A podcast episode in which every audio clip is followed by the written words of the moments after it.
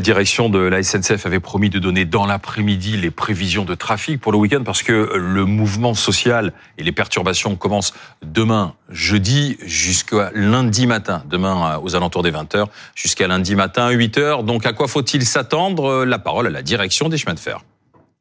Nous ferons circuler un TGV sur deux ce week-end.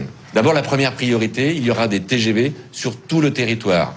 Toutes les liaisons seront assurées, avec moins de trains, mais toutes les liaisons seront assurées. Il y aura autant de Ouigo que d'Inouï. La deuxième priorité, c'est les Alpes. Ça paraît assez logique. On va d'abord traiter les trains les plus pleins. Et ça, quels que soient les axes. C'est pas une surprise que pendant les vacances de février, les trains les plus pleins, ce sont les trains à destination des Alpes. Donc, notre priorité a été d'assurer l'ensemble des trains à destination des Alpes. Voilà pour ce que dit la direction de la SNCF. Euh, Naoufel El Kawafi est en direct avec nous de la gare de Lyon. Naoufel, donc euh, bah, tous les voyageurs qui ont réservé ont eu des alertes sur euh, sur les téléphones portables. Les prévisions vont commencer à s'afficher. Comment réagit-on bah, c'est la colère, hein. mais malgré tout, ici, on s'attendait à pire. Vous l'avez entendu, un train euh, sur deux sera euh, supprimé. La SNCF qui compte eh bien sur ses nombreux volontaires, qui a dû tout réorganiser. La priorité, vous l'avez entendu, elle est mise euh, sur les trains à destination des montagnes, ce qui crée une certaine forme d'injustice vis-à-vis des, des, voyageurs avec qui on discute depuis ce matin, qui ont l'impression tout simplement bien qu'on privilégie ceux qui partent au ski. Et finalement, ça représente très peu de monde, environ 10% de la population française au détriment des autres. Et depuis ce matin, on discute avec ces voyageurs qui nous expliquent tout simplement être en colère, agacés. Ils ont l'impression que le mouvement ne fait que se répéter. Ils en ont marre. Et je vous propose d'ailleurs d'écouter quelques-unes des réactions qu'on a pu recueillir depuis tout à l'heure. Mais j'en pense que c'est lamentable. Parce que, bon, malheureusement, enfin, heureusement, ils sont très bien payés. Et au moment où les gens partent en vacances, où les familles s'échangent et tout, eh bien, il n'y a pas de train. C'est vrai que c'est pas marrant, mais en même temps, euh, j'espère qu'ils auront ce qu'ils voudront, quoi on pense que faire, faire euh, un, mouvement de grève euh, alors que les gens partent en vacances, c'est pas, pas très loyal. Quoi. Voilà, c'est pas très service public. Bon, maintenant, euh, chacun ses moyens. Il a fallu trouver un plan B pour ces voyageurs, soit l'avion, soit le bus. La SNCF, de son côté, a expliqué, et bien prévenir tous les usagers si leur train allait être annulé ou non, par mail ou par message jusqu'à la fin de la journée. Voilà, Naoufel KOFI en direct de la gare de Lyon avec Hugo Dorsemène pour euh, BFM TV. Bonsoir Fabien Villieu. Bonsoir. Euh, c'est avec vous qu'on vit aussi euh, les, les, les, négociations, la manière dont ça avance, dont ça achoppe, comment le conflit se construit. Ces, prévisions, c'était ce à quoi il fallait, il fallait s'attendre. On, on, fait de notre mieux, dit la direction de la SNCF. On est dans ce cas-là? Bah, nous, Ou vous regrettez qu'il y ait plus de trains? Pas du tout. Nous, notre job en tant qu'organisation syndicale, c'est la mobilisation. Ouais. Et la mobilisation, elle est très forte le job de la boîte, c'est avec euh, vous disiez pas de train. Ah non, il y en a quand même. Ouais. Euh, non, j'ai pas dit. j'ai pas dit hier qu'il n'y aurait pas de train. Euh, j'ai dit que la mobilisation serait forte. Voilà, et la mobilisation euh, va être mm. forte. Il s'avère que, notamment au contrôle, eh ben, la direction a tout un volet de, de, personnes qui ne sont pas des contrôleurs, mais qui utilisent justement uniquement pour les missions de sécurité, mais qui ne contrôlent pas les trains. Oui, il faut rappeler que pour qu'un train circule, il faut qu'il y ait le conducteur, bien sûr, le contrôleur, l'aiguilleur, et s'il y en a un qui manque à son poste, le train ne Ça ne marche pas. Alors, pour les TGV, hein, parce oui, que pour les Transiliens, il n'y a pas besoin de, de, de, de contrôleurs. et puis euh, pour les TER, ça dépend, euh, ça dépend des engins moteurs. Euh, monsieur le député, euh, le... qu'est-ce que vous pensez? Je, je, suis quand même un peu étonné de ce que dit le ministre des Transports. Il dit je suis surpris de la grève à la SNCF ce week-end. Bah, écoutez, moi d'abord j'ai une pensée pour euh, tous ouais. les cheminots qui, dans leur immense majorité, euh, aiment leur travail, sont attachés à l'entreprise, aux missions de service public, parce que l'image de la SNCF en prend un coup, une fois de plus. Et je pense aux Français qui, moi je le dis tout net, sont Suisse. pris en otage. Ah. Alors je veux bien que les trains soient priorisés sont, sont pris en otage. aux Alpes. Ouais. Il y a les Pyrénées aussi. Ouais. Vous voyez, les stations, c'est pas des privilégiés. quand même. C'est pas 10% de privilégiés qui vont au ski. C'est des millions d'emplois de saisonniers, de restaurateurs, de commerçants. Alors moi, je vous le dis tout net, je pense oui, attendez, que... il n'y a pas une forme d'injustice quand même à, à, à ce mode, privilégier non, les, les stations privilégier, privilégier les trains les, les plus montagnes, pleins, les, les, les, trains les plus pleins pendant les vacances d'hiver, qui vont plus naturellement vers les, les montagnes, c'est pas totalement incohérent. Enfin, mais si des, vous voulez, il y, y, a des familles qui, qui, se retrouvent aussi et qui elles vont voilà, peut-être rester à quai. Mais absolument, absolument. Mais moi, j'ose encore espérer que euh, le dialogue sera renoué parce que le PDG de la SNCF, Monsieur Farandou, a annoncé des choses qui sont pas négligeables, des augmentations salariales qui sont même au-delà de l'inflation sur ces deux dernières années. Euh, une prime qui est annoncée là. Donc moi, très honnêtement, je le comprends pas ce mouvement, même si bien évidemment le droit de grève est, constitutionnel, parce qu'en réalité, on prend les, gens en otage. Je vous cite un exemple. À la fin de l'été, c'est inadmissible. Nous avions des malades qui venaient à Lourdes de, de Sicile. Ils devaient changer de train à 26 000. Une grève impromptue a empêché ça. Il a fallu 40 cars avec des gens malades. Donc derrière, on a besoin de trains et de trains de nuit en particulier, y compris pour décarboner, décarboner les transports longue distance. Si la SNCF ne répond pas, il faudra pas s'étonner qu'on aille se tourner vers Trenitalia. Donc vous dites en fait une, une nouvelle fois la SNCF, une ben, nouvelle fois les syndicats. Moi, je pense une nouvelle fois l'immense majorité des cheminots attachés au service public. La SNCF est un grand service public. Certes, le droit de grève est constitutionnel, mais dans des moments comme ça, où on a besoin aussi de soutenir nos commerçants, les Français qui veulent se retrouver, je pense qu'il faut aussi euh, prendre ses responsabilités. C'est ce qu'a dit le Premier ministre. Très hein, honnêtement, euh, le droit de grève. Euh, je suis comme tous les Français, si vous on voulez. On ne touchera pas, mais travailler est un devoir. Fabien Villedieu. Bah, écoutez, j'entends toujours le droit de grève est constitutionnel. Surtout, je ne le remets pas en cause. Mais à chaque fois, on le remet en cause. À chaque fois. On en discute. À chaque fois, on, nous explique qu'il faut surtout pas remettre en cause le droit de grève. Et à la fin de la phrase, sauf que là, vous exagérez. Alors, vous exagérez pendant les vacances, vous exagérez pendant les grands départs, vous exagérez la semaine, vous exagérez pendant les Jeux Olympiques. Il y a à chaque fois une bonne raison pour nous expliquer que même si on soutient le droit de grève, ça, c'est la formule, c'est quasiment une formule de politesse. Mais là, vous n'avez pas le droit de faire grève. Eh ben, écoutez, je sais, oui, mais vous le faites quand même, ce qui prouve que c'est pas remis en cause, c'est juste une discussion. Bah, exactement. Bah, heureusement, à ah moins bah de changer la Constitution. Voilà. Et qu'a priori, on d'y euh, arriver. Donc, euh, ouais, j'en sais rien. Peut-être qu'un jour on y arrivera, mais en tout cas, je remarque quand même qu'à chaque fois qu'on commence la phrase par "je remets pas en cause le droit de grève", ça finit par vous avez. Oui, mais ce que dit le député, c'est que ça, ça commence à devenir une habitude. C'est une habitude de quoi? Bah non. Non, est-ce qu'on a fait grève pendant les grands départs de Noël? Non, on n'a pas fait grève. Et par ailleurs, sur les cheminots qui le dialogue social dans toujours peut avoir le dialogue social dans l'entreprise, en dehors il est de, pour le coup... de, mise en pression à un moment de grand départ, évidemment, où vous avez le rapport de force, mais il y a euh, le président euh, euh, Farandou a annoncé un agenda social un socle, il a appelé de, de progrès sociaux, séquencé dans le temps, où tout peut pas être sur une seule catégorie. Il a dit je dois veiller à l'unité des salariés et des cheminots. Je pense que vous pouvez vous mettre autour de la table, définir un agenda social, parce que là en fait tout le monde perd. Vous, vous perdez le salaire parce que vous êtes en grève les Français ne peuvent pas se retrouver et finalement vous n'avez pas les augmentations que vous souhaitez. Donc c'est perdant, perdant, perdant. Si vous, bah, si vous me le verra à la fin, mais tout le monde a un avis très intéressant sur euh, les mesures et le poids des mesures qui ont été proposées par le PDG de la SNCF pour calmer la mobilisation. C'est très très bien d'avoir un avis là-dessus. En fait, ce qui compte vraiment, c'est l'avis des contrôleurs.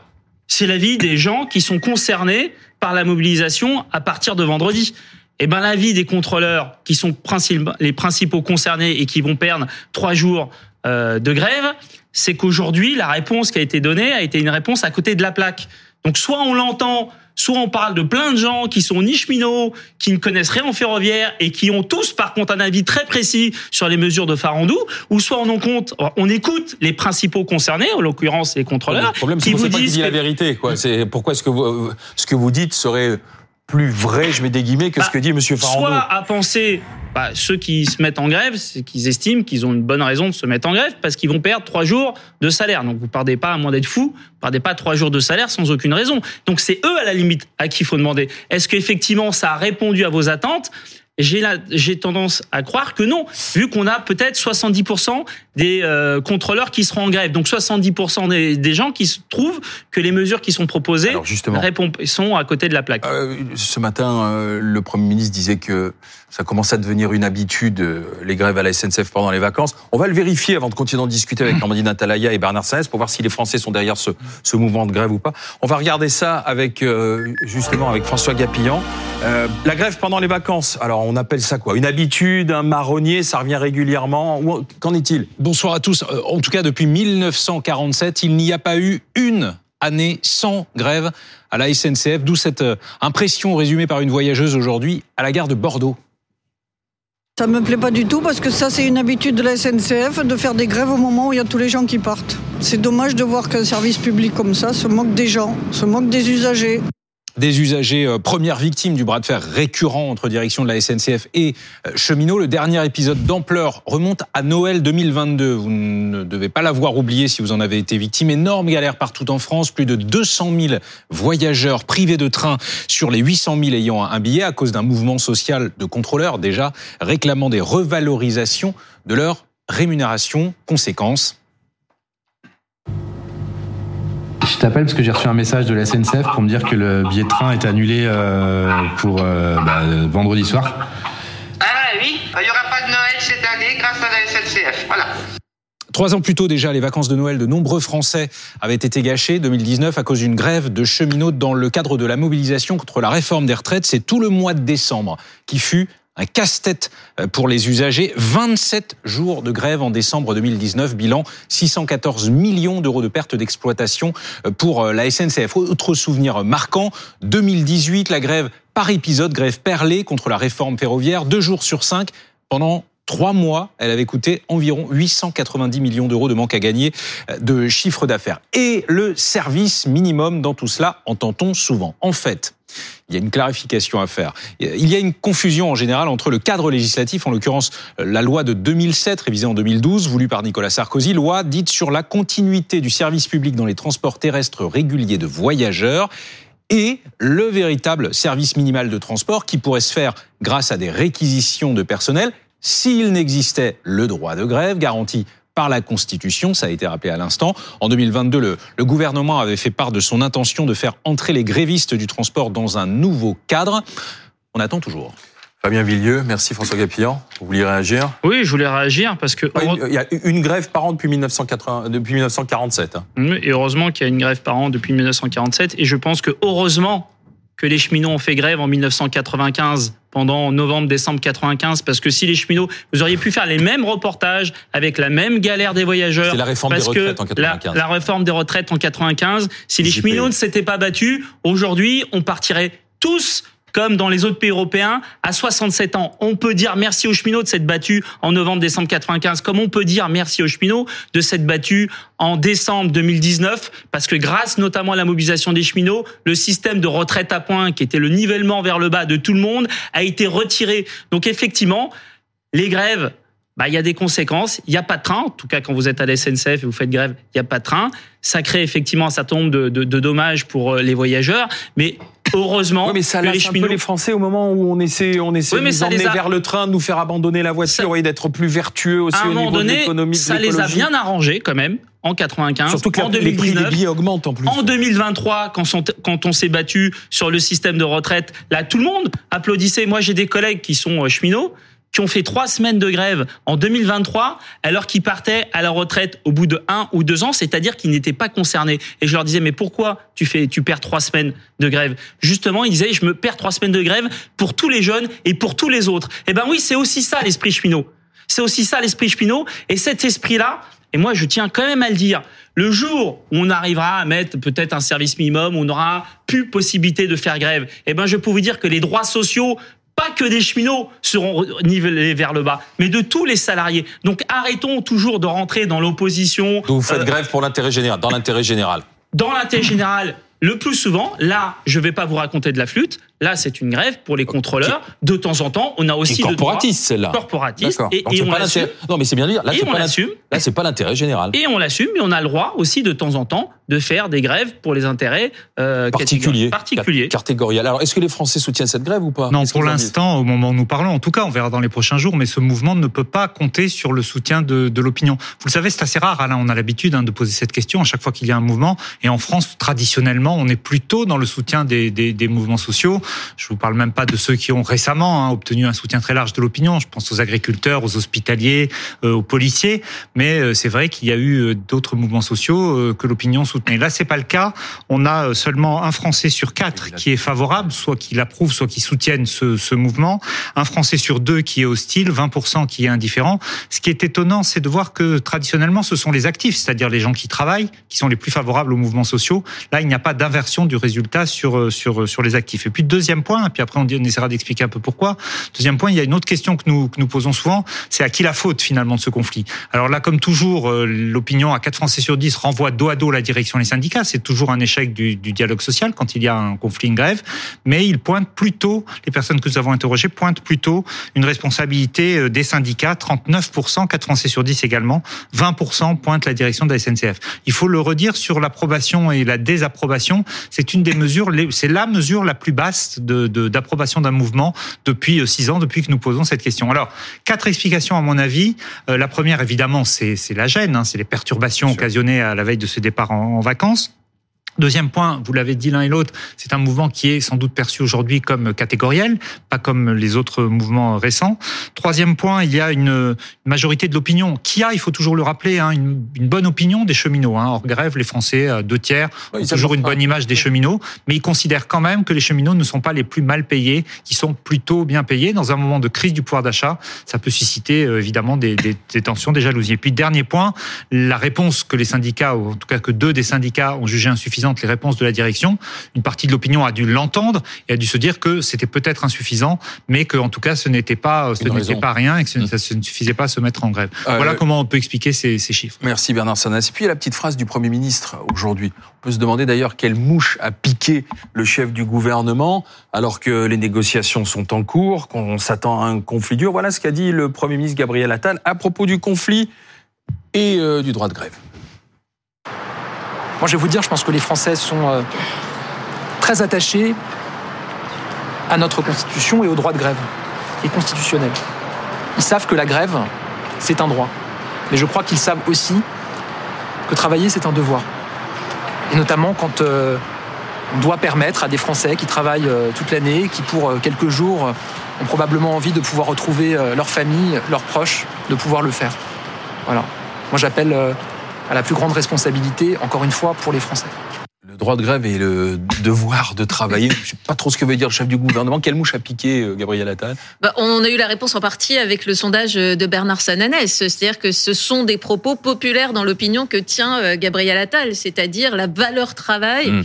Euh, ça parle notamment à la droite, euh, qui est une grosse partie de l'électorat d'Emmanuel Macron. Et puis le travail, c'est ce qu'il a essayé le président de mettre au cœur de de sa philosophie politique dans ce deuxième mandat. On note au passage qu'il y a une différence dans les mots choisis euh, énorme avec la façon dont le même Gabriel Attal ou les autres ministres parlaient des agriculteurs. C'est-à-dire, euh, il y avait une, une, tolérance, une forme de bienveillance euh, même très importante pour le mouvement des agriculteurs. Avec, vous souvenez, Gérald Darmanin qui disait on n'envoie pas des CRS sur des gens qui souffrent, donc une forme d'empathie. Là, il n'y a pas les colères, les, les colères euh, légitimes, c'est ce qu'avait dit euh, exactement, le ministre Darmanin. Exactement. Ouais. Euh, et là, il n'y a pas d'empathie de la part du gouvernement pour ce mouvement des contrôleurs. Il y a simplement un respect du droit de grève qui par ailleurs ne sera pas remis en cause dans ce pays parce qu'aucun parti politique n'a envie de toucher à ça. Emmanuel Macron avait simplement dit à un moment donné qu'il fallait par exemple mieux anticiper, peut-être avoir des préavis de grève qui seraient donnés encore plus tôt. Et puis finalement, cette idée, parmi d'autres idées d'évolution, est un peu tombée à l'eau au fil des ans. Euh, nous sommes avec euh, Éric Soro, qui est adjoint au tourisme du maire de Saint-Jean-de-Luz dans les Pyrénées-Atlantiques. Euh, bonjour, Monsieur Soro. Bonjour, merci. Donc, euh, quand vous avez entendu un TGV sur deux de priorité donnée euh, à la montagne, ça vous gêne euh, ou pas? Bah, dans le principe, bon, je comprends le droit de grève, il n'y a pas de souci sur ce côté-là. Ensuite, ça peut être perturbant puisque nous aussi, on vit quand même par rapport à une économie euh, qui dépend euh, du tourisme. Et euh, toujours, cette période de février est toujours assez clémente, même si la fréquentation est assez basse, euh, puisqu'on a toujours la chance d'avoir du, beau temps sur le Pays Basque et plus particulièrement à Saint-Jean-de-Luz. Bon, la fréquentation est quand même moins, moins importante. Après nous, le gros moment, c'est les vacances de nos amis parisiens, de la zone C, quand vous venez de nous rencontrer. Ça fait une semaine que vous êtes en vacances, donc ceux qui devaient être en vacances sont déjà là. Et j'ai même une petite anecdote à vous raconter. J'ai eu un hôtelier tout à l'heure euh, qui m'a dit que même il y avait un, un, de ses clients parisiens qui avait euh, euh, prolongé son séjour de quelques jours justement en raison de cette grève. Donc priorité qui pour vous du côté de la mer, priorité à la montagne, vous fait quand même un peu tiquer quoi un, peu, petit peu. Alors, c'est un peu compliqué pour nous parce qu'on a un département, on a des stations de ski, donc qui euh, sont pas très loin. Ouais, ouais. Qui sont pas très loin, donc c'est pour ça que euh, je, je vais pas non plus. Euh, Mais, donc ça va avoir un coût. Cette grève, cette grève pour vous, elle va avoir un coût au niveau du tourisme, des réservations et autres. Oui, même si aujourd'hui il n'y a pas d'annulation, donc peut-être que les gens vont se réveiller et vont, euh, ils vont peut-être euh, annuler euh, ce soir ou, ou demain. Euh, je vous dis, la fréquentation est un peu plus basse et après Mm. on a la chance aussi d'avoir un tourisme de, de proximité avec les Espagnols, avec Bordeaux et avec Toulouse. Et peut-être que euh, les Alpes, donc c'est plus favorisé que nous les- dans les Pyrénées. Merci Eric Soro. Euh, juste un mot quand même, euh, Fabien Villieu, parce que là, la grève va durer jusqu'à lundi. Hein. Enfin, Ça commence demain soir jusqu'à lundi matin, 8 heures. Mais après Après, euh, la, la circulation repart normalement. Et jusqu'à quand? Bah écoutez, euh, ça vous aura pas échappé qu'aujourd'hui, euh, il y a des organisations syndicales, mais il y a surtout un collectif, Ouais, hein, le collectif national des ASCT. C'est vous qui relayez en fait les Et qu'on revendications relaie beaucoup les revendications. On donne un un cadre légal, notamment les préavis, la négociation, parce que le collectif. Ouais, Parce que c'est un collectif hors syndicat. Hors C'est parti de la base, comme on dit. Quoi, en fait. et qui Ouais. permet de rassembler un certain nombre de syndicats et qui permet justement euh, les guéguerres entre, entre syndicats et qui est un collectif qui est connu et reconnu auprès des contrôleurs. Donc nous, on va surtout euh, leur laisser la parole, savoir qu'est-ce que le collectif euh, veut faire. Est-ce que c'était une seule mobilisation et après on arrête? Ou est-ce qu'il y aura d'autres mobilisations? Je pense qu'il y aura sûrement une phase de négociation après, euh, alors peut-être pas la semaine ouais. prochaine, mais dans les jours qui viennent. Et si effectivement la négociation ne donne rien, euh, je serais surpris qu'il n'y ait pas une deuxième étape. Ça pourrait repartir. Oui. Mais je veux pas parler au nom du Non, collectif. non, non, non, bien sûr, mais enfin de ce que Mais vous je subodorez. sens un peu les Vous avez choses, j'ai un peu l'habitude du climat social, Monsieur Villedieu. Non, vous avez parlé de négociation. Moi, ce que je regrette profondément, c'est que les, les, les demandes que vous avez, qui peuvent être légitimes, ne m'appartient pas d'en juger, on peut les obtenir autrement qu'en mettant une pression Ah bah, sur les gens. C'est ça, c'est par la négociation, Bah, par et- le dialogue social. Peut-être que Monsieur Vergrit, le- qui lui se dit surpris Monsieur du conflit, Farandou, Monsieur c'est ce parce qu'on l'a pas beaucoup n'est entendu, pas- Monsieur Vergrit, le ministre des Transports, ces jours-ci. pas le là. dernier à prêter l'oreille au, dialogue social. Enfin. Il y a eu des avancées. Euh, je pense que ça doit se continuer dans ce cadre-là. Moi, ce que j'observe quand même, c'est que tous les syndicats sont pas tout à fait d'accord sur euh, sur le mouvement. Tout le monde ne les soutient pas. Et la SNCF est un grand service public. En fait, ça ça casse l'image de l'entreprise cette affaire-là. C'est ça qui est embêtant, parce que les gens sont pris en otage. Concrètement, qu'est-ce qui va se passer ce week-end? Moi, j'ai titre personnel très concrètement des gens qui viennent, euh, des amis de, de Paris. Eh bien, euh, ils vont reporter ou venir en avion. C'est ça qui se passe. Ou ils vont venir en voiture.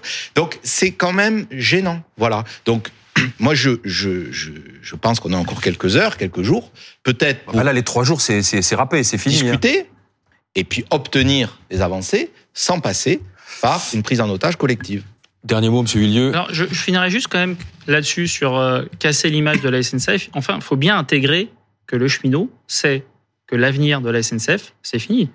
Là, avec l'ouverture à la concurrence, les appels d'offres dans les TER, la SNCF pas répond via des forcément filiales. négatif non plus. Moi, mon avenir, moi je vous le dis, mon avenir, c'est une filiale de la SNCF.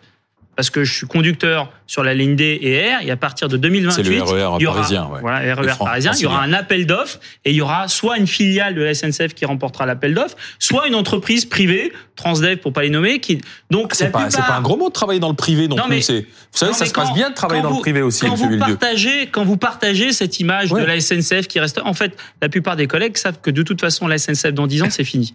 Voilà. C'est fini la SNCF dans 10 Non, ans. parce Et nous, on en a conscience. Il y a les trains de proximité, Alors, il y a les lignes, et puis il y a aussi Proximité, c'est les régions, hein, la proximité. L'avantage, c'est que vous m'appellerez.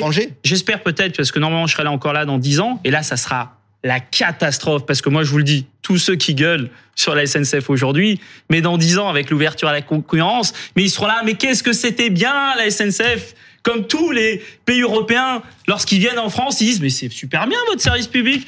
Moi, je prends le TGV, trois heures après, je suis à Biarritz. Voilà, vous savez qu'il y a des gens qui vivent à Biarritz et qui travaillent à Paris. Mais dans quel pays européen on fait ça euh, non, Dans quel pays On fait pas ça en Allemagne, ni en Italie, ni en Espagne. Non, mais on ça, c'est une question d'infrastructure. Ce Et qu'on veut après, c'est de la régularité oui, mais du service. l'infrastructure, euh, l'infrastructure, la SNCF, elle a une petite responsabilité quand même là-dessus. Et ces TGV, c'est les ingénieurs de la SNCF qui l'ont aussi. Merci, monsieur, merci Monsieur Villedieu, merci euh, Monsieur le député Bernard Sananès. On y reviendra bien sûr au fil de BFM Story jusqu'à 18h50.